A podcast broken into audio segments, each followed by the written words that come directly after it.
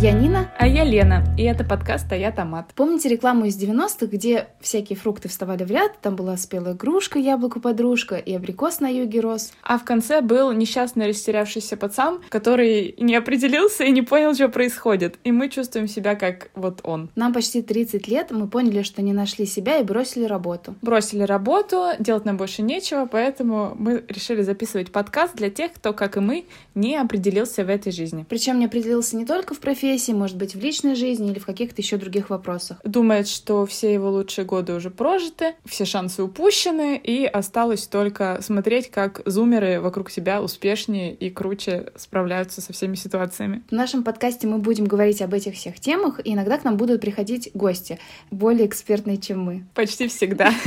Вместе мы попытаемся понять, что вообще происходит, куда бежать и что делать. И, может быть, даже выясним, кто из нас слива лиловая, А кто садовник?